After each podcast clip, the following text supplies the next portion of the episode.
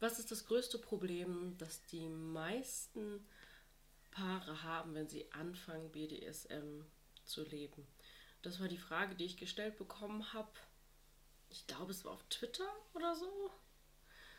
Ich habe es vergessen. Ich hatte es mir aufgeschrieben. Sorry, wenn ich dich jetzt nicht erwähne, lieber Fragesteller.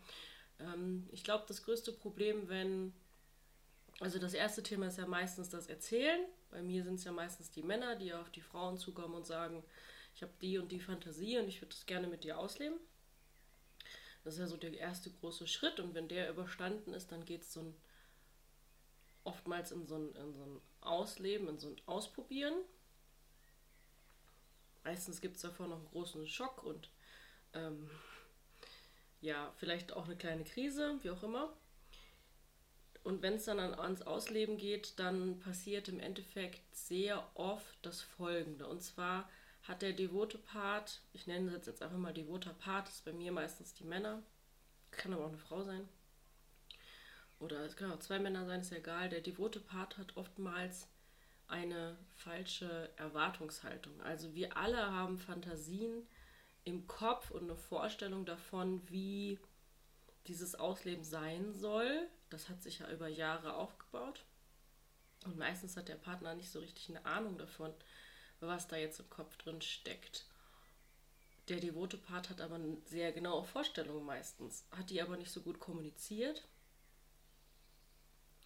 oder nur ansatzweise kommuniziert, diese Vorstellung und meistens gibt es nicht genug Kommunikation darüber. Das passiert übrigens auch im professionellen ähm, Bereich, dass zum Beispiel jemand, der auf Feminisierung steht, also ein Mann, der zur Frau gemacht werden möchte, hingeht und sagt, im Vorgespräch, ey, ich möchte feminisiert werden und die Frau, äh, die Domina denkt, alles klar, Feminisierung bedeutet für mich meine Interpretation der Frau, Demütigung, Make-up und so weiter. Und der macht das auch alles ganz brav. Mit der, der Mann geht nach Hause und denkt, das wollte ich aber gar nicht, weil Demütigung überhaupt nicht das Ding ist, was ich möchte. Das heißt, da wurde ein Wort gesagt, es wurde interpretiert, aber offensichtlich nicht so, dass es für den, für den Menschen passt. Im professionellen Bereich fällt das dann oft, was heißt oft, fällt das manchmal dann gar nicht auf, weil die Leute nicht die Zeit haben, das zu feedbacken und dann kommen sie halt einfach nicht wieder. Die landen dann bei mir und erzählen, ja, ich war im, im SM-Studio, war auch ganz schön, aber die Frau hat was gemacht, was mir gar nicht gefallen hat. Als Beispiel, ne? Es gibt auch andere Geschichten, dass es wunderschön war. Ich nehme jetzt nur das Beispiel. Und sowas ähnliches passiert halt auch im privaten Bereich sehr oft, dass halt Dinge gesagt werden, die komplett falsch verstanden werden, weil es nicht genug Kommunikation darüber gab. Und dann passiert im Endeffekt immer dasselbe. Es gibt eine Session, also eine, eine, ein Spiel, ein sexuelles Spiel, und der devote Part ist schon währenddessen oder danach unzufrieden, teilweise auch schon davor, weil er das anregen musste. Oftmals ist es so, dass die Männer halt ihre Frauen sehr wie drücke ich das jetzt aus, pushen, also lass uns doch heute mal dies machen, lass uns mal das machen, hat auch was damit zu tun, dass die Männer oftmals einen viel höheren Drang nach Sexualität haben als die Frauen. Das heißt, da gibt es an sich schon ein Ungleichgewicht. Dieses Ungleichgewicht wird noch verstärkt, indem der devote Part halt treibt und Anforderungen stellt und ja den Weg vorgibt, obwohl er das eigentlich gar nicht möchte. Er möchte ja dominiert werden. Ne? Das ist schon das erste Mal, wo er so das erste Mal ähm, unzufrieden ist, weil das möchte er eigentlich gar nicht. Und in seiner Fantasiewelt, in der alles perfekt ist, ja, in der Fantasiewelt gibt es ja kein, keine Probleme, keine, was auch immer, ne? Da gibt es ja diese ganzen Beziehungsdinge nicht. Das ist schon das erste Mal, wo, wo Unzufriedenheit entsteht. Und dann gibt es die Session und die läuft dann nicht so, wie der devote Part sich das vorgestellt hat. Also die Frau ist nicht dominant genug, sie ist unsicher, sie ist halt einfach noch nicht perfekt in ihrem Tun, was ja auch ganz normal ist, weil ihr habt das gerade das erste Mal gemacht oder die ersten Male. Ja, also auch ich war nicht in meinen ersten Sessions hier die perfekte Domina. Das ist keiner. Das ist ein Mythos, dass man irgendwie ähm, geboren wird und zack, kann man das. Das ist etwas, was man lernt mit der Zeit. Und zwar durch Versuchen, Ausprobieren, Feedback, Neuversuchen und so weiter. Das, was jetzt weiterhin passiert, ist, dass der dominante Part die seinen, seinen Unmut irgendwie deutlich macht. Das heißt, es wird kritisiert. das war nicht so gut, das hätte ich mir anders gewünscht und so weiter. Und in vielen Beziehungen ist es dann so, dass das nicht so funktional passiert, dieses Feedback geben. Und das ist mir jetzt auch ganz wichtig, dass ich das nochmal betone, dass du Feedback gibst an deine Partnerin über Sexualität, an deine Herrin, an wen auch immer, mit dem du Sexualität lebst, ist elementar wichtig. Feedback geben auf eine konstruktive Art und Weise, aber auch Feedback annehmen auf eine funktionale Weise ist elementar, damit das überhaupt funktionieren kann. Weil ohne Feedback, ohne Verstehen, was in deinem Kopf abgeht, kann es gar keine Sexualität geben. Das ist ein Mythos, der in Film und Fernsehen dargestellt wird, dass sich zwei Menschen finden, die genau gleich ticken. Das ist Unsinn. Ja? Und je nachdem, wie der Part, der kritisiert wird, meistens ist es dann der dominante Part der Frau, ist es dann so, dass das für den Menschen jetzt sehr herausfordernd wird. Je nachdem, was das für ein Mensch ist, kann er besser oder schlechter damit umgehen. Also es gibt dann Menschen, die das für sich annehmen können, sich verbessern, da Bock drauf haben. Ne? Und es gibt Menschen, die sich total angegriffen fühlen und die sich da nicht mehr geliebt fühlen, die an der ganzen Beziehung zweifeln. Also das wird dann, es wird alles in Frage gestellt. Es geht nicht mehr nur um Sex, sondern es geht um die ganze Beziehung, was natürlich auch immer schwierig ist. Ne? Da kommen dann Verlustängste hoch. Ich habe Angst, den Partner zu verlieren. Ich habe Angst, dass wir keinen Weg zueinander finden. Solche Dinge.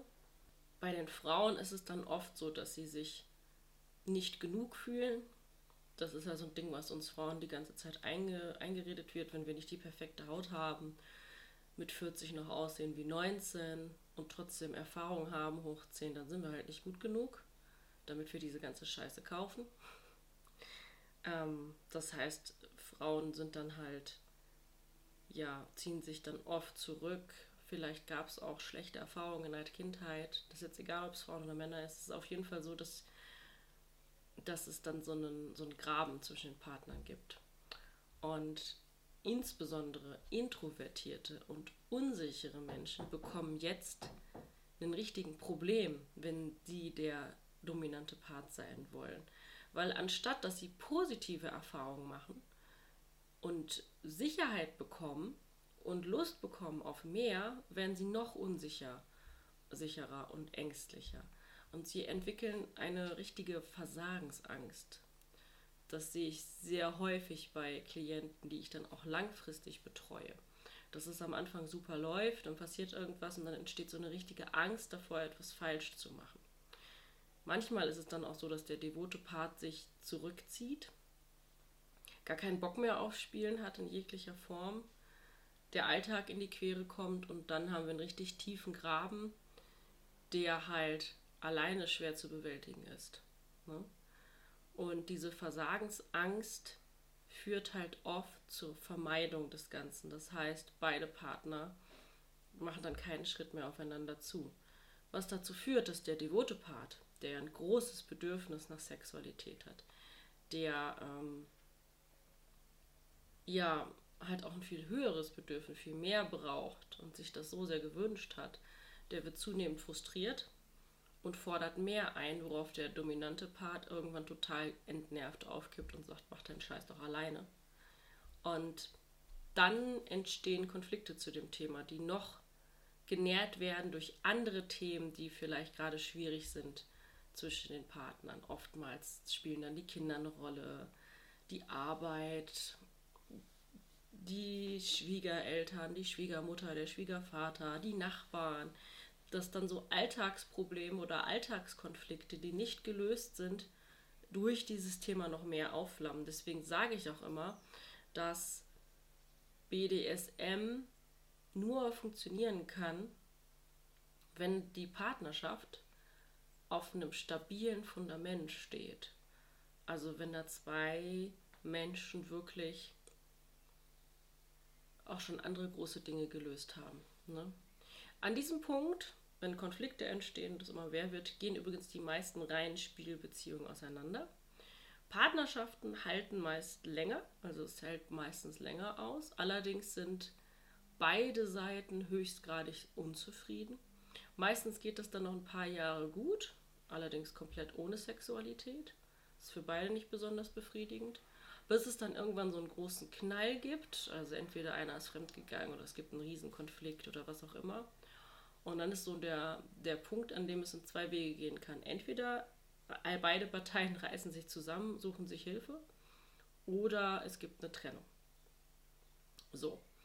Die Trennung hat dann meistens nicht nur was mit BDSM zu tun, sondern es sind halt viele Alltagskonflikte, die noch dazugekommen sind. Und Sexualität hat halt eine große Macht, besonders für Männer. Für viele Frauen auch, aber für Männer noch stärker, weil der Körper das halt noch mehr einfordert. Und ähm, das ist dann halt wirklich schwierig für den devoten Part. Was ist die Lösung dafür? Ich glaube, am allerwichtigsten ist dieses Fundament herzustellen, das heißt, diese anderen Konflikte zu lösen. Deswegen ist man als Paartherapeut auch immer gleichzeitig Sexualtherapeut und als Sexualtherapeut auch immer gleichzeitig Paartherapeut, weil Sexualität kann nur gelingen, wenn halt alles drumherum auch einigermaßen in guten Verhältnissen ist. Das zweite Thema ist eine gute Kommunikation, also dass man gegenseitig erklärt, was will ich genau und was will ich nicht, was sind meine Bedürfnisse, wie bringen wir das in, ein, in Einklang miteinander. Und halt das Thema konstruktives Feedback geben und auch annehmen können. Es ist nicht schlimm, wenn man was in der Session daneben geht. Das passiert mir auch. Wir sind alle nicht perfekt. Wir müssen alle voneinander lernen.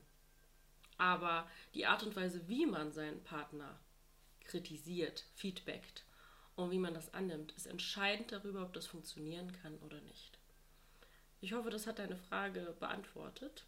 Wenn ihr gerade Hilfe dabei braucht und nicht weiterkommt, weil vielleicht einer von beiden gar keine so große Lust auf Sex hat und der andere hat eine Riesenlust oder weil das ganze Thema einfach schon sehr ja, verschärft ist, dann bewerbt euch gerne auf www.lady-penelope.com oder schreibt mir eine Mail unter mail at lady-penelope.com. In diesem, in diesem Sinne danke ich dir fürs Zugucken. Bei mir fahren gerade die Sperrmüllholer durch die Gegend. Naja, wenn du es gehört hast, erfreue dich an der Melodie. Die höre ich jede Woche sechs, sieben Mal. Ähm, genau, danke fürs Zugucken. Bis zum nächsten Mal. Dominante Grüße, Lady Penelope.